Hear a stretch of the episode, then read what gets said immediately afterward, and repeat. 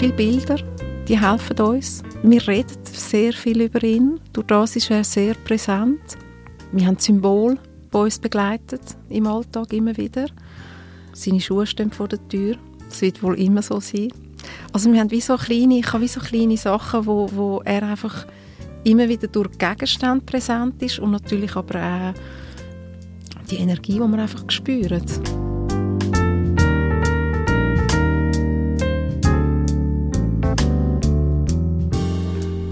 Das ist Lilian Meyer. Vor zwei Jahren und drei Monaten hat ihr Sohn, der Lou, sein Leben verloren. Ein Autounfall. Der Lou war dort 10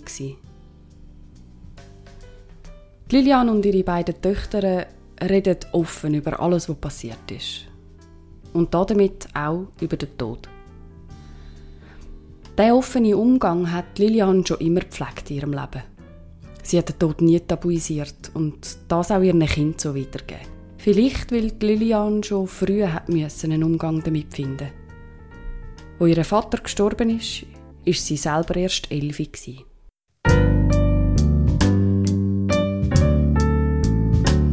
Willkommen zum letzten Stündli. In diesem Podcast redet wir über Sterben. Mein Name ist Elena Ibello. Mein heutiger Gast Lilian Meyer ist Mutter, Yogalehrerin und Buchautorin. In diesem Gespräch redet Lilian vor allem über den Tod von ihrem Sohn und über ihren Umgang damit. Über das Gefühl der Ohnmacht, wo sie am Anfang überwältigt haben. Und über die Liebe, Dankbarkeit und Demut, wo sie inzwischen empfindet. Sie redet über die Rolle, die man trauernden Müttern oft zuschreibt. Darüber, wie ihr Umfeld sie durch die schlimmste Zeit getragen hat. Was sie gebraucht hat und was nicht. Über Erinnerungen, die wehtun und Erinnerungen, die gut tun. Hoi Lilian. Hoi. Willkommen zum letzten Stündchen. Es ist mega schön, dass du heute da bist und mit mir über Sterben redest. Danke vielmals. Danke. Ne? Du hast ja einen sehr persönlichen Bezug zu dem Thema.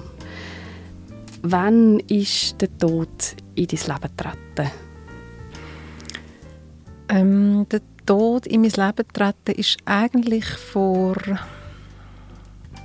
jetzt muss ich schnell rechnen, als ich elf war, also vor vielen Jahren, wo mein Vater gestorben ist. Dort ist das erste Mal ähm, das Thema Tod aktuell gewesen. Ich habe mich damit auseinandersetzen und ähm, habe es aber auch sehr spannend gefunden, so der traurige Part auf der einen Seite und so der, der andere Teil, ähm, wo mich neugierig gemacht hat.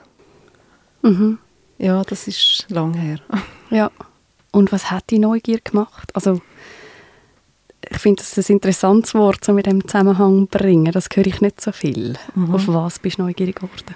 Ähm, ich bin eigentlich extrem, ich kann mich wirklich sehr gut erinnern, neugierig gewesen, was, was nachher kommt. Weil mhm. für mich ist es wie klar gewesen, es ist nicht fertig.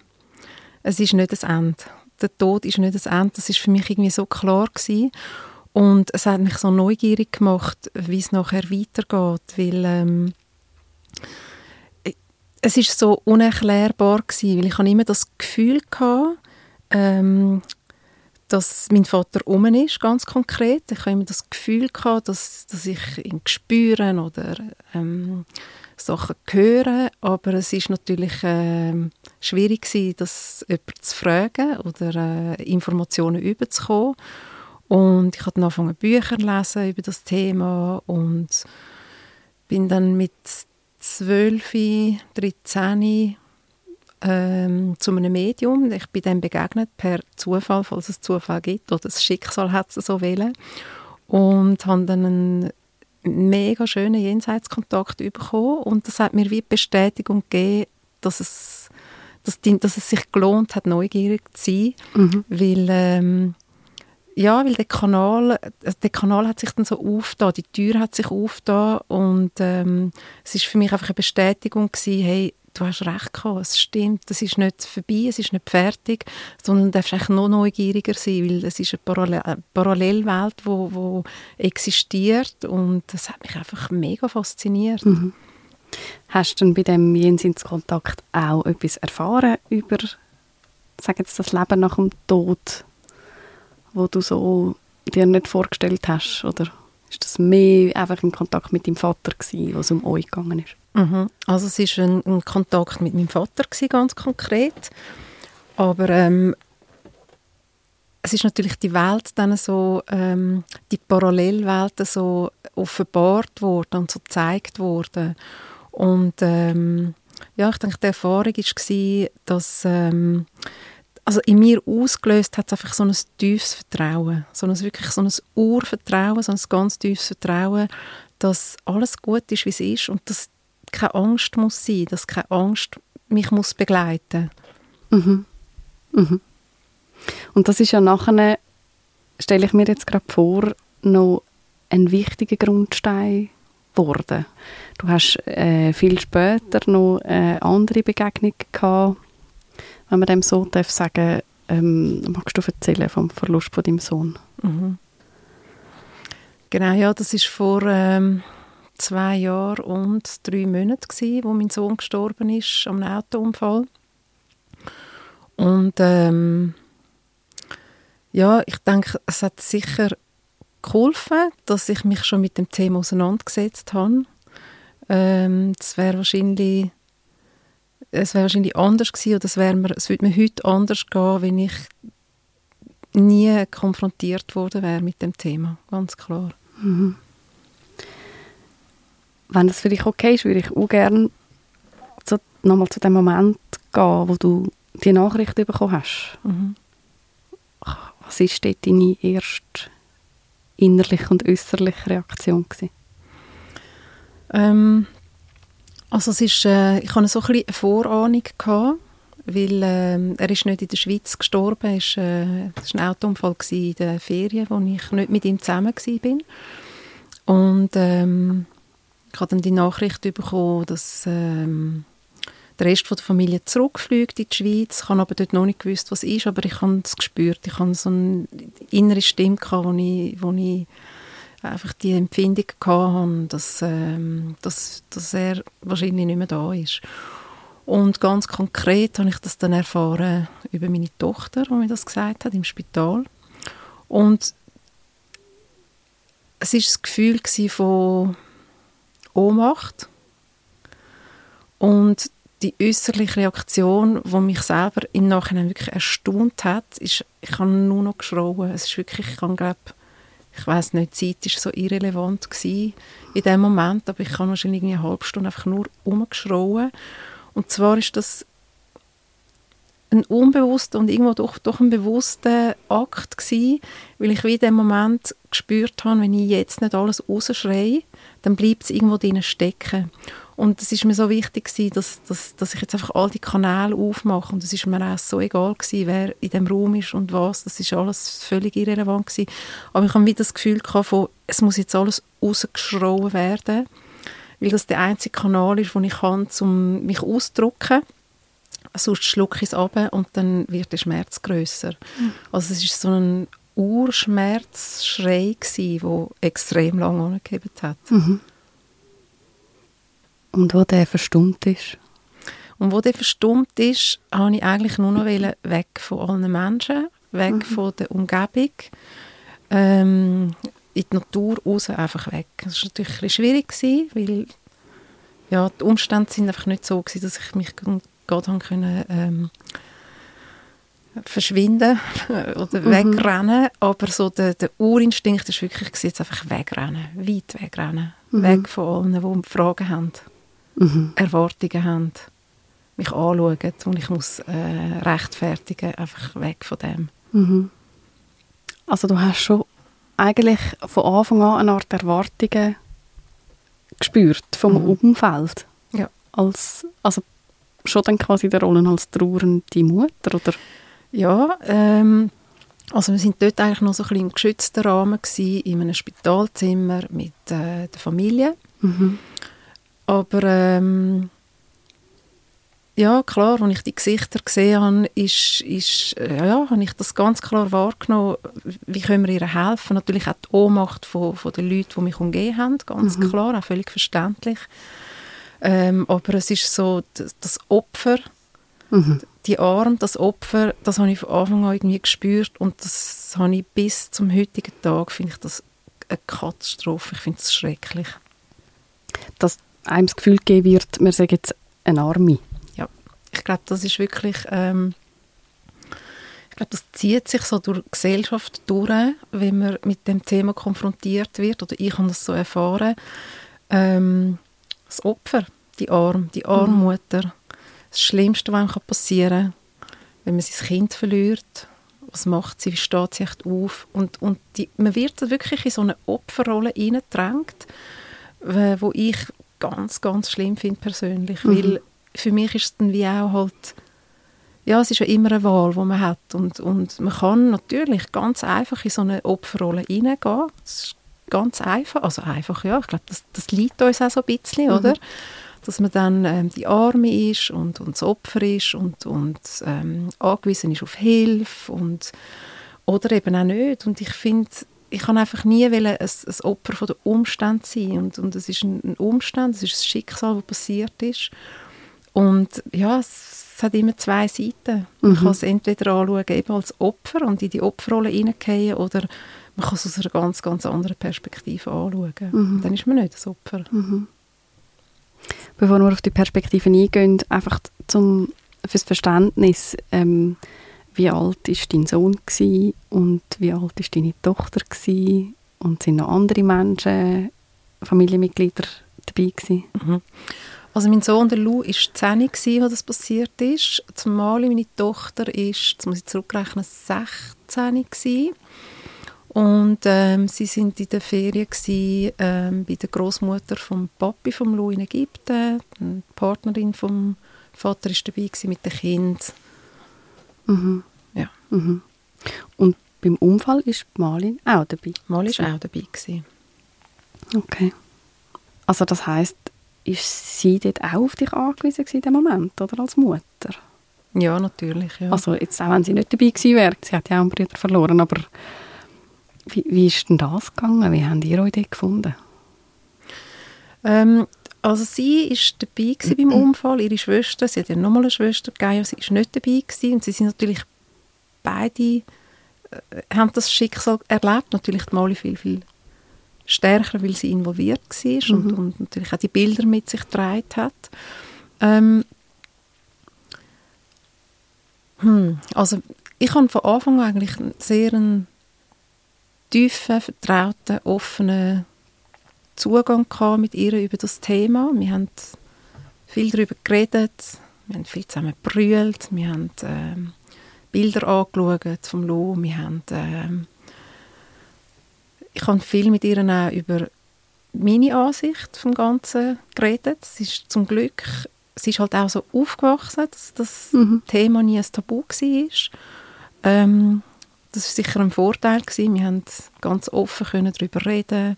Wir haben ähm, den Lou auch gespürt, beide. Mhm. Wir haben seine Anwesenheit gespürt. Er hat uns immer wieder Zeichen geschickt. Und das ist kein Hokuspokus, sondern es ist etwas, wo wir wirklich ja, es einen Halt gibt, eine Sinnhaftigkeit gibt und ähm, ja, ich denke, wo auch sie neugierig macht über, über das, was nachher kommt und ähm, ja, wir haben eigentlich von Anfang an bis heute haben wir einen, wir lachen viel zusammen, wir können brüllen, lachen, die Emotionen wirklich, ähm, die Emotionen freien Lauf lassen und äh,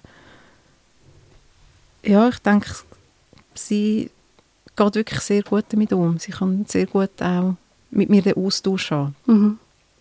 Mega schön. Mhm. Und du hast dann eben nicht die Opferrolle gewählt, ganz bewusst nicht, sondern bist einen anderen Weg gegangen. Was ist das für eine gewesen und was hast du gebraucht, um das zu machen? Zeit. Aha. Ich habe wirklich viel, viel Zeit gebraucht, viel Zeit für mich. Ähm, ja, ich, eben, ich denke durch das, dass das Thema Tod ähm, kein Tabu war und, und natürlich ist es ein Schock gewesen und natürlich ist es, bin ich verletzt und traurig und, und erschüttert über den Moment. Aber ähm, ja, es klingt manchmal komisch, wenn ich über das rede, aber ich habe so viel Liebe empfunden und so viel, so viel Schönes empfunden in dem Moment. Ähm, zum Beispiel gerade in dem Moment, wo, wo eigentlich so schrecklich war, wo der Lou aufgebahrt war. Wir haben uns können verabschieden von ihm.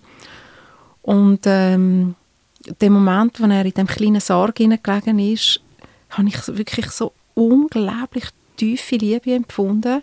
Und es ist so schön gewesen. Und es ist eigentlich so ein unglaublich schlimmer Moment, wo ich wirklich niemandem möchte zumuten und gleichzeitig ist es ist, ich kann es gar nicht anders beschreiben, es ist wirklich wie mein Herz aufgegangen und ich habe einfach so eine endlose, tiefe, warme, schöne, lichtvolle Liebe erleben dürfen in dem Moment, dass für mich wie klar war oder so bestätigt worden ist, der Tod ist eigentlich Freiheit. Der Tod ist Freiheit und ist Liebe und, und ist etwas Wunderschönes und er gehört zu uns. Und wir müssen nicht Angst davor haben, sondern wir können uns eigentlich freuen auf, auf die Freiheit. Und wir haben jetzt Zeit, um uns vorzubereiten für den Moment, wo wir alle erleben werden. Alle. Mhm. Das schließt niemand aus. Und wir alle sind nicht unsterblich. Wir alle werden an den Punkt kommen, wo wir uns damit auseinandersetzen müssen. Aber so das Gefühl von Freiheit und, und, und, und von dem Lichtvollen ist so stark gewesen, dass, dass ich mich eigentlich, und das klingt jetzt glaube ich, wirklich schlimm, aber ich habe mich gefreut. Ich habe mich wirklich gefreut, weil ich wie gewusst habe, hey, seine Aufgabe ist, ist, ist, ist dann. Er hat wirklich seine Aufgabe gemeistert da, mhm. auf dieser Erdenreise und, und darf jetzt weitergehen. Und es hat sich gut angefühlt. Es hat sich einfach nur gut angefühlt. Ich konnte es gar nicht können, ähm, definieren. Es hat irgendwie gar kein Wort gegeben. Oder, ähm, es geht wie so über unser menschliches Bewusstsein glaub, raus, mhm. die, die Information oder das Gefühl. Aber es hat mich im, ganz fest im Positiven überwältigt, mhm. den Moment. Wow. Ja. Und was mich jetzt wundert, es hat dich trotzdem fest im Leben behalten. Also es ist ja wie, wenn du das jetzt so erzählst, dann tönt das ähm, vielleicht nicht gerade nach einer Sehnsucht, aber doch so ähm, eben die, die endlose Liebe und Freiheit, oder das könnte ja auch sehr erstrebenswert sein, dann für einen selber, gerade in so einem Moment. Aber das, das tönt jetzt für mich nicht durch. Also wie, wie hast du trotzdem das Leben können lieben? Also weißt mhm. Dass, du bist ja fest jemand, der lebt und der das Leben ausschöpft. Mhm. Ja, ja, also das kleine Tunnel habe ich schon gesehen, so das Sehnsuchtstunnel, das ist schon da gewesen. Mhm. Für einen kurzen Moment habe ich wirklich, ganz ehrlich, für einen kurzen Moment habe ich gedacht, ich will auch, ich will auch mitgehen, mhm. mega, ich will das auch, mhm. so schön. Aber ähm, ja, ich glaube, ich habe die Füße wie zu fest auf dem Boden und, und bin mir meiner Aufgabe bewusst, die ich da noch habe und habe auch noch Kinder natürlich. Ich habe noch eine kleine Tochter, Gaia, die ist erst fünf, die Mal ist 16. Also ich habe schon noch Aufgaben mhm. da und das ist mir bewusst und, und ich möchte mich denen auch stellen und, und ich glaube, ich habe da auch noch etwas zu erledigen und, und bin noch nicht ganz durch. Mhm. Aber ähm, ja, ich denke, das hat mich so auf dem Boden behalten und, und wahrscheinlich auch meine Arbeit und, und das Leben mit den Kindern natürlich, wo, wo immer wieder alltägliche Sachen brauchen wie Nahrung und Aufmerksamkeit und so weiter. Das, das holt mhm. einem zurück. Die sogenannte Normalität, genau. oder, wo einfach auch muss, muss genau. gewährleistet sein. Genau. Mhm. Mhm. Hast du in dem Moment dann auch eigentlich einen grossen Teil von dem Abschied können nehmen, den du jetzt vorher beschrieben hast, oder ist das noch ein längerer, oder haben da noch mehr Elemente dazu gehört? Oder ist Abschied gar nicht das richtige Wort? Also vom Lou meinst du? Ja. Mhm. Nein, Abschied. Ähm, ich habe eigentlich ganz ehrlich nie wirklich Abschied genommen, weil es ist für mich kein Abschied. Es ist, es ist nicht fertig. Für mich ist der Lou nie gegangen.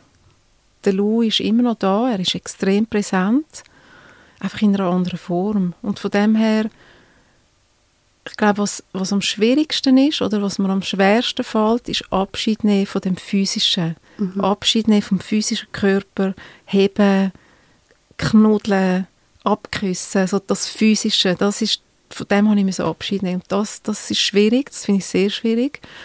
Aber vom, von dem, was ja bleibt, ähm, ja, von dem Seelenanteil oder wie auch immer das, man das nennen das, was bleibt und, und wo weiterlebt, ähm, das stirbt nicht. Für mich ist der Lou nicht gestorben. Er hat, er hat seine Form verändert. Mhm. Und ähm, das hat mir einfach auch bewusst gemacht, so wunderschön, dass er war oder immer noch ist in der, in der Erinnerung.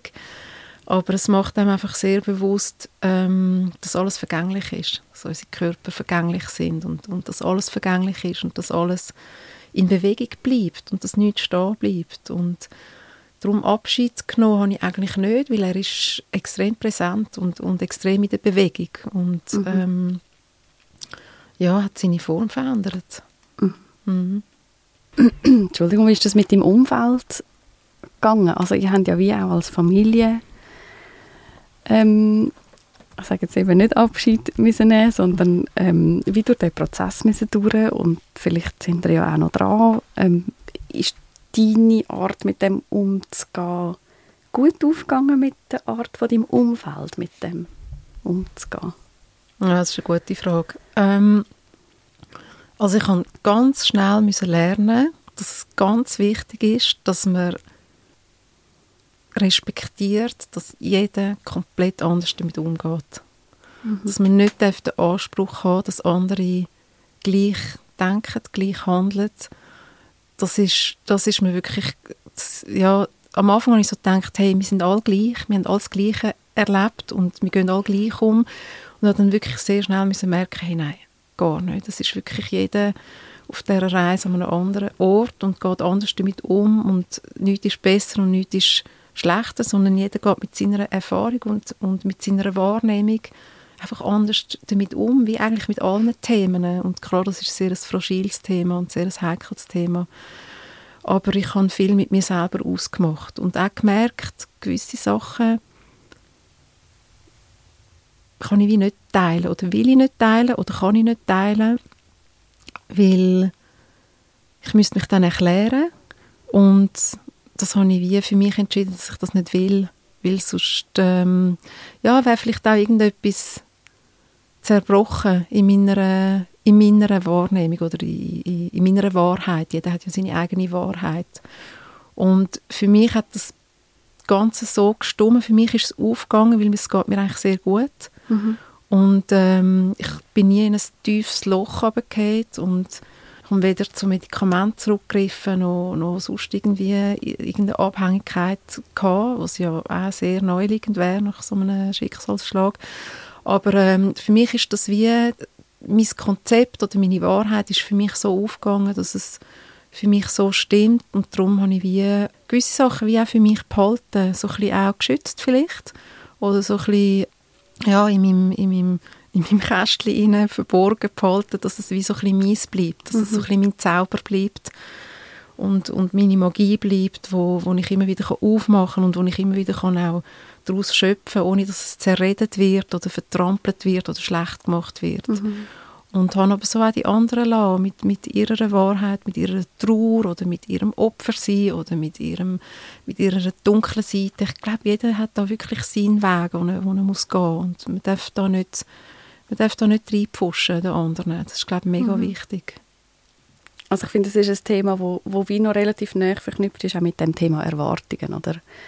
Und ich finde, Trauer, ich begegne immer wieder ähm, diesen gesellschaftlichen Erwartungen, wo man an Trauernde richtet und ganz vielen Trauernden, wo, wo mit dem überhaupt nicht anfangen können und trotzdem damit konfrontiert sind, oder? Und gerade wenn dann innerhalb von einer Familie hat man ja gegenseitig dann auch Erwartungen daran, wie man jetzt umgeht eben mit so etwas. Und du wirst die wahrscheinlich so nicht erfüllt haben, so die klassischen Normvorstellungen von der trauernden Mutter. Hat das zu Konflikt geführt? Ich glaube, ich habe eben nie irgendeine Erwartung erfüllt. also, von, von dem an Normen meinst du jetzt? Genau.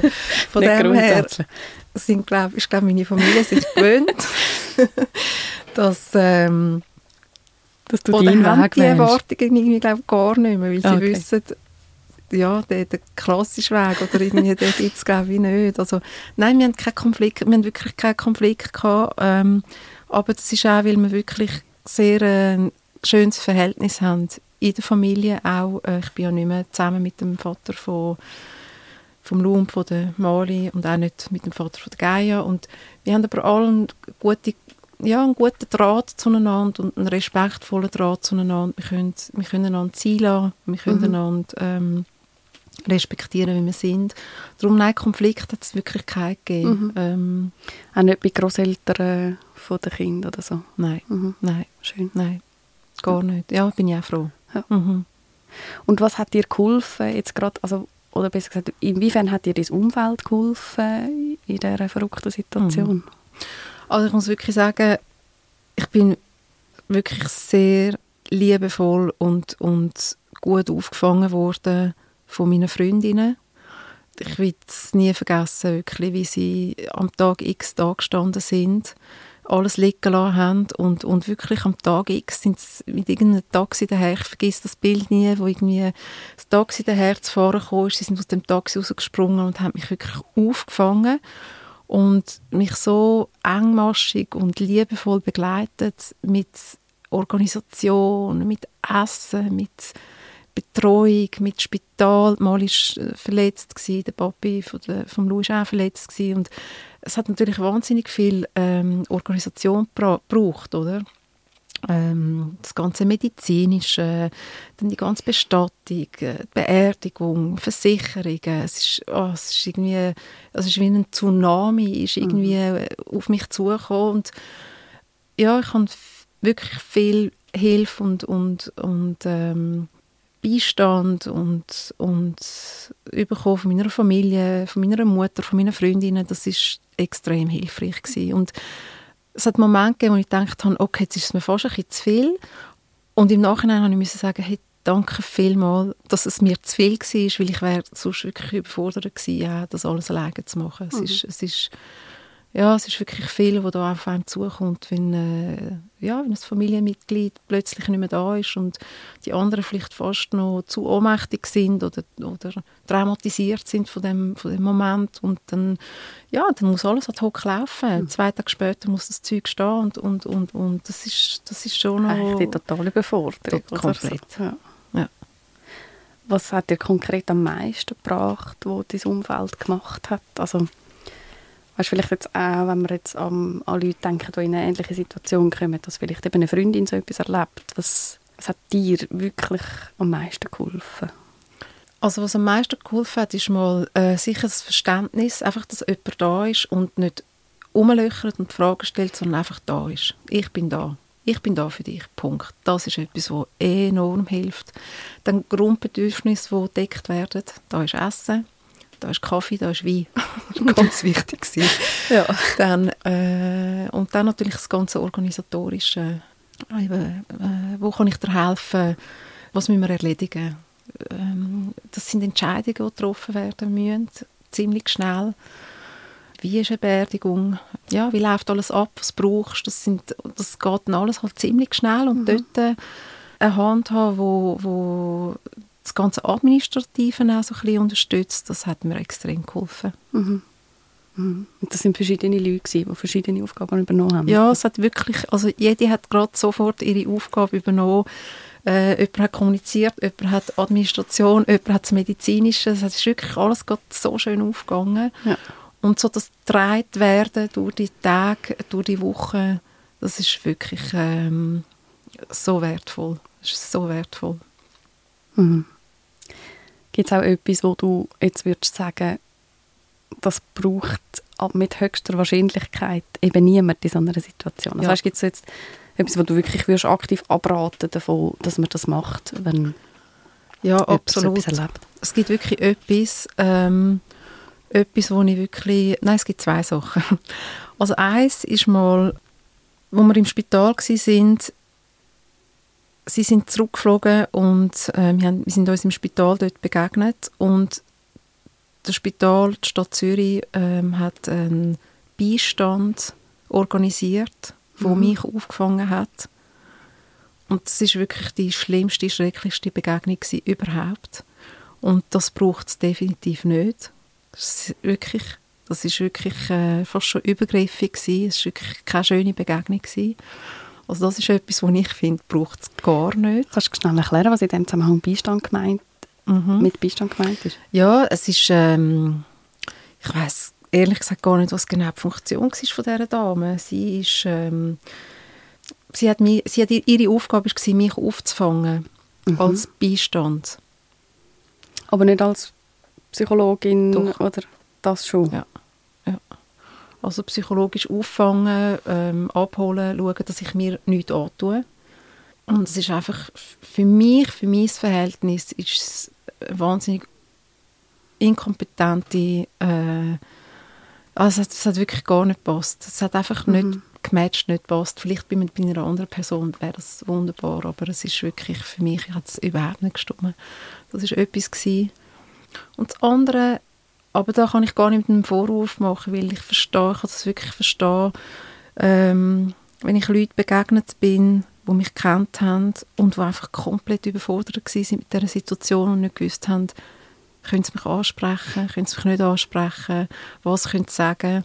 Ja, man kann offen, am, am besten wirklich offen darüber reden und, und offen ansprechen und aber ich kann es verstehen, ich verstehe wirklich Leute, die überfordert sind, die vielleicht noch nie über das Thema geredet haben oder noch nie konfrontiert sind mit dem Thema und dann kommst du plötzlich daher und du weißt, hey, vor drei Tagen ist der Sohn von ihr gestorben und mhm. die Luft bleibt weg, weil mhm. du weißt gar nicht, was sagen, wie ansprechen. Das, ist, äh, das sind Situationen, wo, ja, wo komisch sind, mhm. wo, wo irgendwo durch auch schade sind, aber ich glaube, das ist ein gesellschaftliches Thema und, und ein gesellschaftliches Problem, dass äh, das Thema einfach so tabuisiert wird und darum finde ich es so wirklich gut, dass du das machst und dass du das aufgreifst und darüber redest. Das ist so wichtig. Für das braucht es auch Leute, die wirklich eben aus so einer Perspektive wie deine darüber reden oder öffentlich und das ist natürlich eh mega viel wert. Mhm. Also das heißt, um nochmal schnell solche Situationen ein bisschen, ein bisschen beleuchten, wenn wir sie ja jetzt gerade genau von dem haben. Ich stelle mir das schon auch noch verrückt vor, wenn ich jetzt als Mutter eben vor drei Tagen meinen Sohn verloren habe und dann begegne ich Menschen, die mich eigentlich kennen und die verlieren kein Wort über das, ist eigentlich eine absurde Vorstellung. Weil in dem Moment gibt es ja gar wie nichts anderes, oder? Mhm. Zum Reden. Mhm.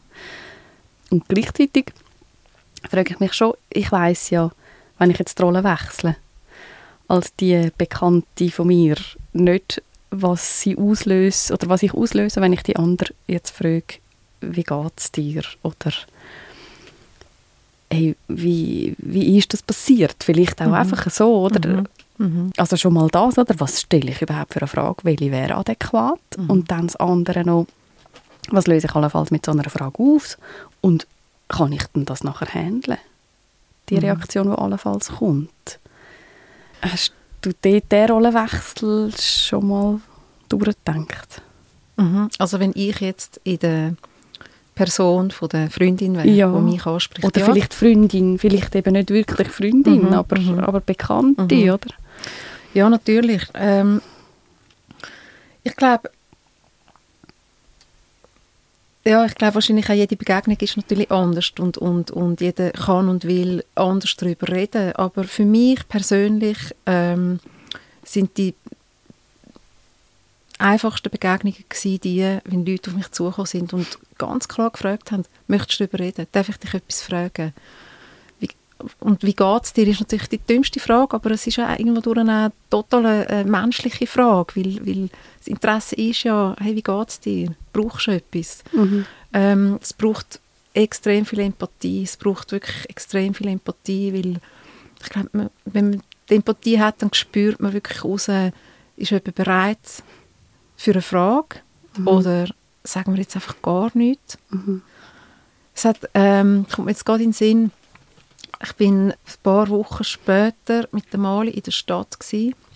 Das ist das erste Mal, wo wir in der Stadt sind. Wir haben das lang, lang, lang nicht rausgewagt unter die Leute. Und sind dann irgendwann in die Stadt und ein bekannter Kollege von mir ist, äh, wir sind in einem Laden gewesen, und er ist durchgelaufen und hat ins Schaufenster hineingeschaut und hat mich gesehen. Und er hat die Tür aufgemacht, ist reingekommen, hat mich so fest umarmt hat mich losgelassen und ist wieder rausgelaufen. Das war eine der schönsten Begegnungen, gewesen, muss ich wirklich sagen. Es sind, manchmal sind Worte eben auch fast zu viel. Mhm. Und gesuchte Worte sind sowieso viel zu viel. Und das ist so eine schöne Geste, gewesen, so eine liebevolle, schöne Geste. Gewesen. Ich kann, ich kann mich, äh, das war mega schön. Gewesen. Mhm. Und eben, das ist, glaube einfach die Empathie und das Gefühl, das man hat, wo man rausgespürt, okay, das braucht es, das, das, das ist jetzt okay Mhm. oder eben Mhm. einfach nicht. Aber es hat auch Situationen gegeben, wo Leute vorbeigekommen sind und ich habe die Leute eigentlich müssen trösten. Ja. Das hat es auch Mhm. sehr, sehr oft gegeben. Dass die Leute wirklich gekommen sind und so erschüttert gewesen sind und so brüllt haben und so Anteil genommen haben, dass ich eigentlich die Leute müssen trösten weil sie vorbeigekommen sind, um mir zu kondolieren. Ja. Das hat es sehr Ja. oft gegeben. Das ist Mhm. irgendwie absurd. Das ist eigentlich irgend- absurd und irgendwie kann ich mir noch gut vorstellen, dass das passiert. Mhm. Ja. Mhm. Ja. Und das, was du aber jetzt am Anfang gesagt hast, noch vor dem wunderschönen Beispiel mit dieser Umarmung, ähm, ist ja auch noch das Aussprechen, oder? Zu sagen, hey, ist es für dich okay, darüber zu reden? Willst du gerne darüber reden? Darf ich dich etwas fragen? Mhm. Oder willst du mir einfach gerade erzählen, was dir im Moment zu dem durch den Kopf geht? Ähm, dann spiele ich wie dir den Ball zu und du entscheidest dann, wir reden jetzt gerade erst recht über etwas völlig anderes. Mhm. Oder ja, das ist jetzt das, was mich jetzt gerade am meisten beschäftigt. Mhm. Ja, ich denke, ähm, am einfachsten, um in eine Kommunikation hineinzukommen, sind wirklich die Fragen, die einfach aus dem Herz rauskommen. Nicht zu viel überlegen. Mhm. Einfach wirklich so, ja, wie Kind. Mhm. Einfach ehrlich, raus wie Kind. Wir Erwachsenen denken viel zu viel nach. Wir denken so viel nach. Ich glaube, das ist unser grösster Stolperstein, dass wir immer nachdenken, uh, was denkt echt der andere und kann ich jetzt das echt und macht, gehört sich jetzt das? Ich finde, wir können so viel von den Kindern lernen. Einfach gerade raus. Ja. Ja. Ehrlich. Genau. Das stimmt. Das ist, das ist wirklich eine grosse Hürde, immer wieder. Mhm. Ja. Wie geht es denn dir heute? Mir geht es gut. Ähm, ja, mir geht es wirklich gut heute. Ich vermisse den Lou oft. Mhm. Aber wir haben einen wunderschönen Ort, wo wir ähm, für den Lou haben. Aber es geht mir gut. Danke. So schön. Mhm. Ja. Mhm. Du hast jetzt gerade gesagt, ihr habt einen schönen Ort. Das wäre auch noch eine Frage, die mir unter der Zunge brennt. Wie ist der Lou in euer heu- heutiges Leben integriert? Eben, du hast es schon erwähnt, er ist präsent, er ist physisch weg, aber nicht, nicht ganz weg. Ihr habt einen schönen Ort, wo ihr ihn in dem Sinn könnt besuchen könnt. Mhm. Wie stelle ich mir das vor im Alltag? Wo hat er Teil? Mhm.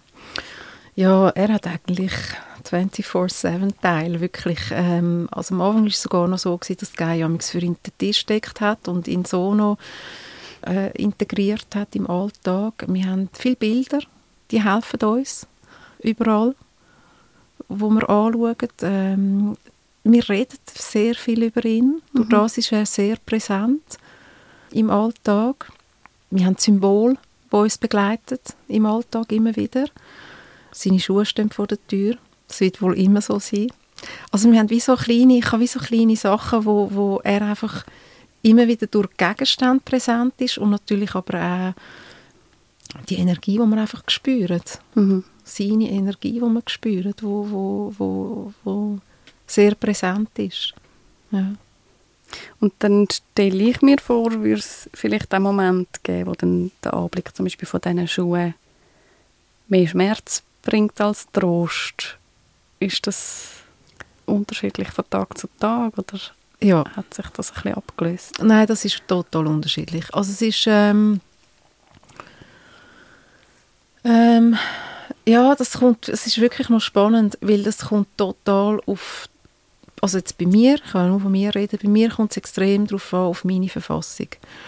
Also für mich ist es extrem wichtig geworden, dass ich ähm, meinen Energiepegel wirklich kann hochheben dass es mir wirklich gut, dass ich mich wirklich sorge, dass es mir gut geht, weil wenn es mir gut geht, dann kann ich mit diesen Schuhen oder diesen Bildern oder den Fragen von den oder den Fragen von Freunden oder wie auch immer, ja, ich kann mit einer Kraft in die Situationen hineingehen, dass es mich nicht erschüttert, dass ich kann standhaft bleiben aber ich bin auch nur ein Mensch und es gibt natürlich auch äh, Momente oder Phasen, wo, ja, wo ich nicht so gut drauf bin, wo es mir nicht so gut geht, wo, wo ich traurig bin, wo ich müde bin, wo ich erschöpft bin.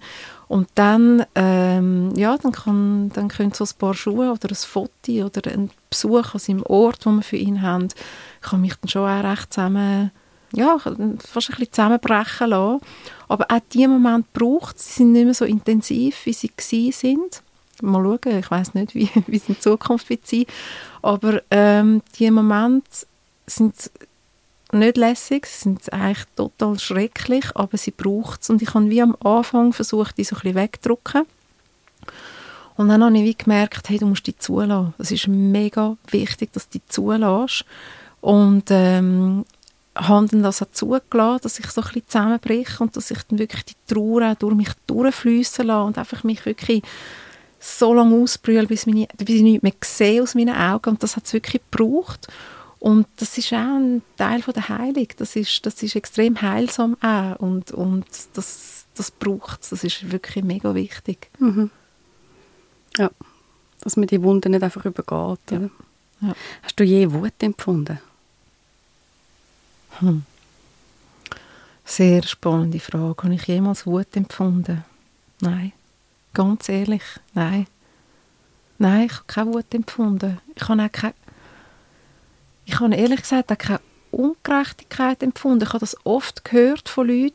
Das ist so ungerecht, dass dir dein Sohn weggenommen worden ist. Oder das ist so ähm, ungerecht, dass der einfach in das Auto hineingefahren ist. Weil man sucht immer einen Schuldigen für alles. Mhm. Das ist ja so ein, ein Issue von uns Menschen. Aber ich habe keine Wut empfunden, weil der Tod gehört zum Leben und, und, und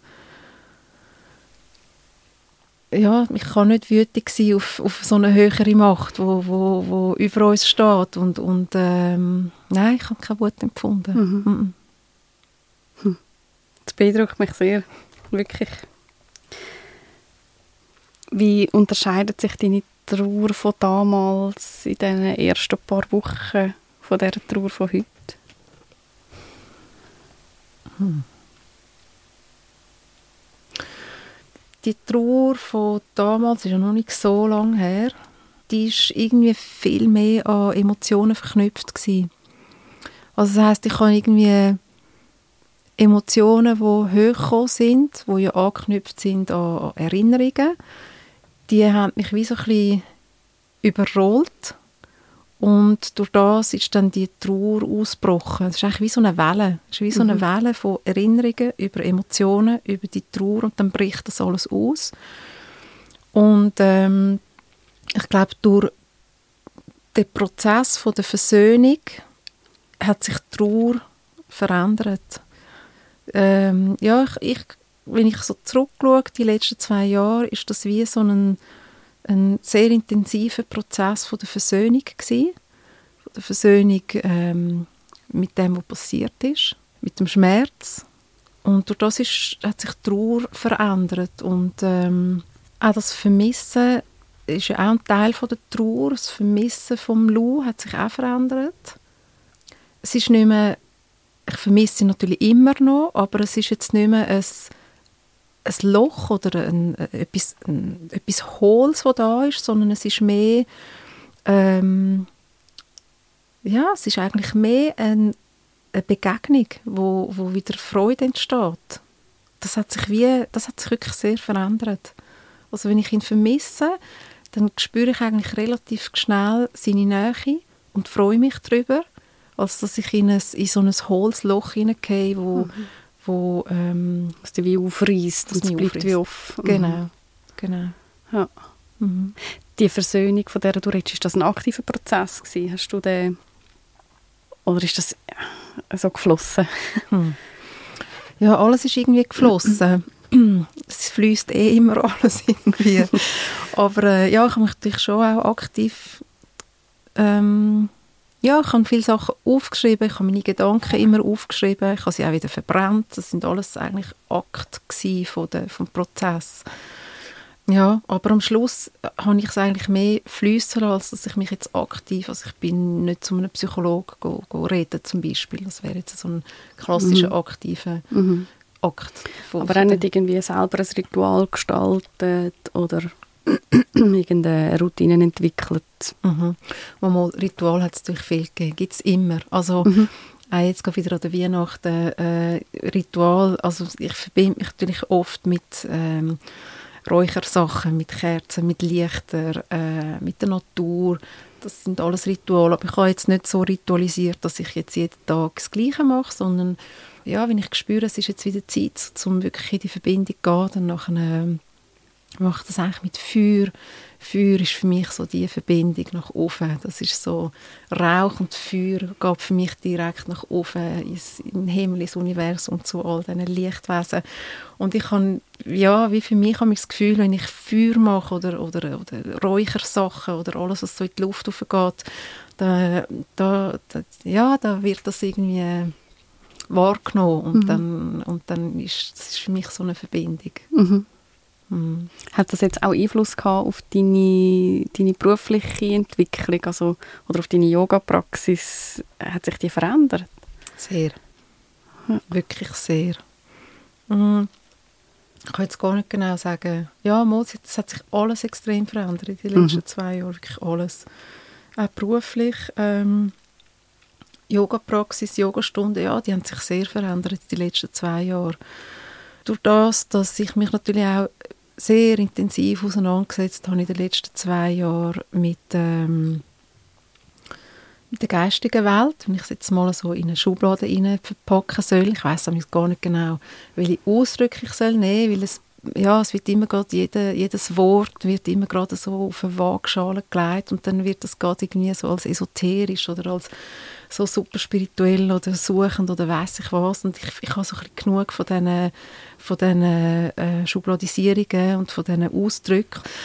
Aber ähm, ja, ich habe mich die letzten zwei Jahre wirklich intensiv damit auseinandergesetzt, mit, äh, eben, ich sage jetzt mal, geistiger Welt, mit, mit Lichtwesen, mit, mit Seelenreisen, mit all diesen Sachen, weil halt eben die Neugier immer noch nach wie vor da, da ist wie vor 30 Jahren. Und ähm, noch, noch stärker geworden ist. Und ich denke, also, was wahrscheinlich am meisten Veränderung gebracht hat, ist ähm, das Bewusstsein, das sich geschärft hat in mir und bei mir, dass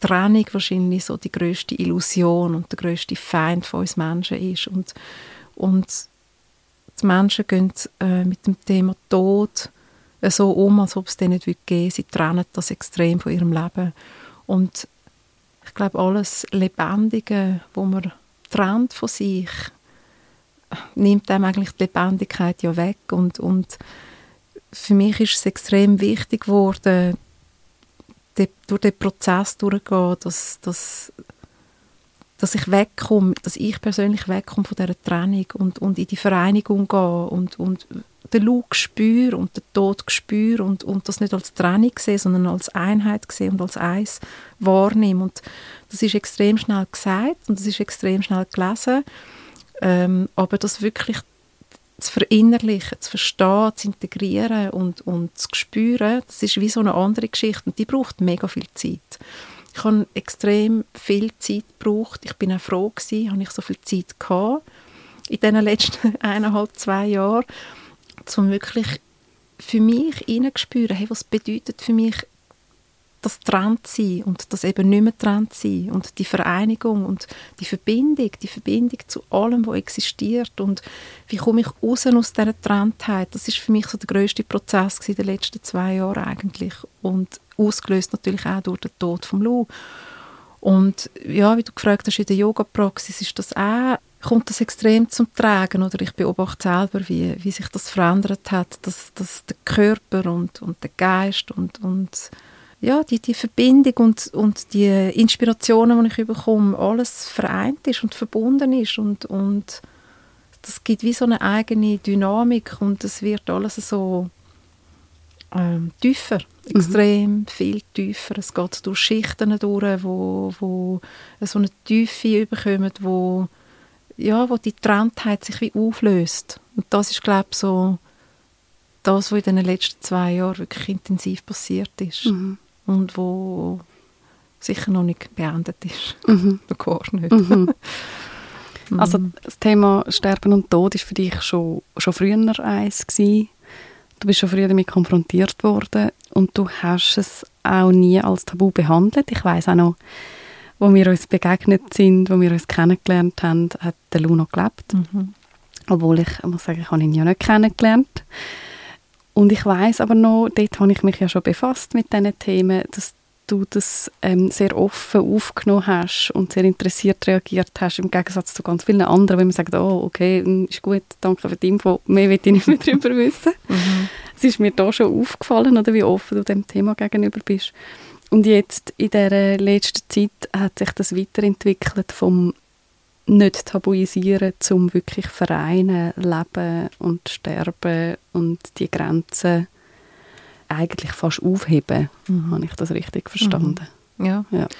ja, genau. Ich glaube, ähm, das, ist, das ist der Weg, wo mich die Neugier angeführt hat und das ist der Weg, wo mich wahrscheinlich auch das Schicksal noch tiefer angeführt hat und für mich ist das eigentlich das Sinnhaftigste überhaupt oder die größte Sinnhaftigkeit überhaupt in unserem Dasein, dass wir von, dem, von dieser Trennung wegkommen und, und, und einfach uns können mit allem, was ist, wirklich vom, von der, vom tiefsten Seelenanteil können verbinden. Das ist, das ist das entschleunigt auch alles so und das, es gibt so eine komplett andere Perspektive auch auf das ganze Leben, auf den Alltag, auf, auf alles, wirklich Mhm. auf, auf, auf die Atmung, aufs Einatmen sogar, auf alles gibt es irgendwie eine komplett andere Perspektive und ja, es macht etwas mit mir. Ich merke, es macht wirklich etwas mit mir und, und ja, ich stecke da voll innen in dem Ganzen. Das ist, ähm, ist so ein, eigentlich ein recht ein stiller Prozess. Mhm.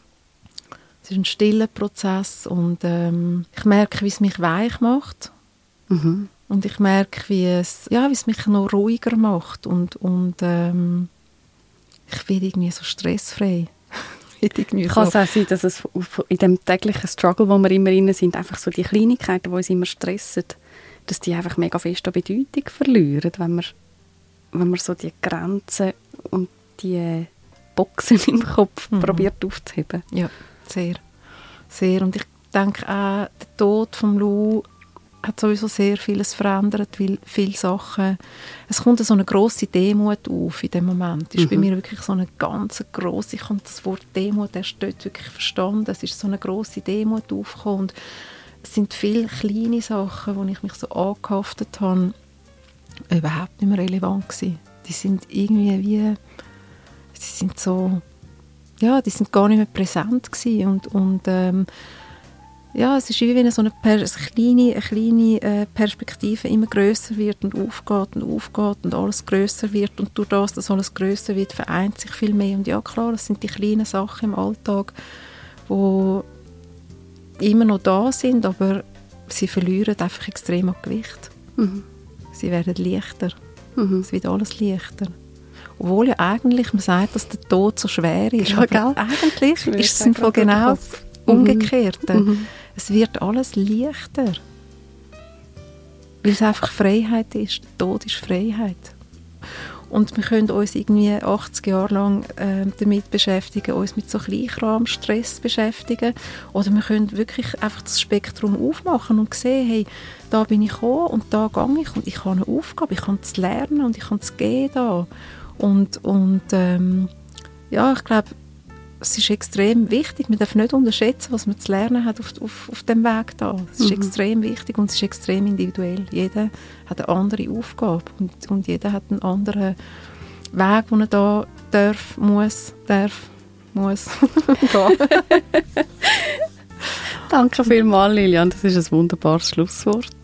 Danke viel, viel mal, dass du das teilt hast alles und ich wünsche dir alles Gute auf dem weiteren Weg, auf dem sehr interessanten Weg. Danke, Elina. Danke vielmals. Für das Gespräch bin ich sehr dankbar.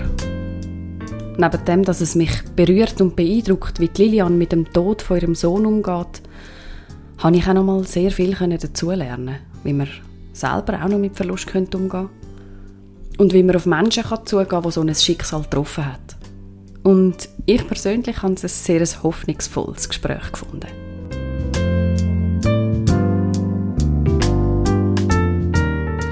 Das war das letzte Stündchen. Aber noch nicht für immer. Wir hören uns wieder. Allerdings, im Februar fällt das letzte Stündchen aus. Aus verschiedenen Gründen kann ich nächsten Monat leider keine Folge produzieren. Einer davon ist, es ist Schulferienzeit. Und in diesem kurzen Leben brauchen die Ferien einfach ihren Platz. Wenn du jetzt denkst, ja, aber also letztes Jahr hat es ja im Februar auch eine Folge gegeben, da hast du natürlich recht.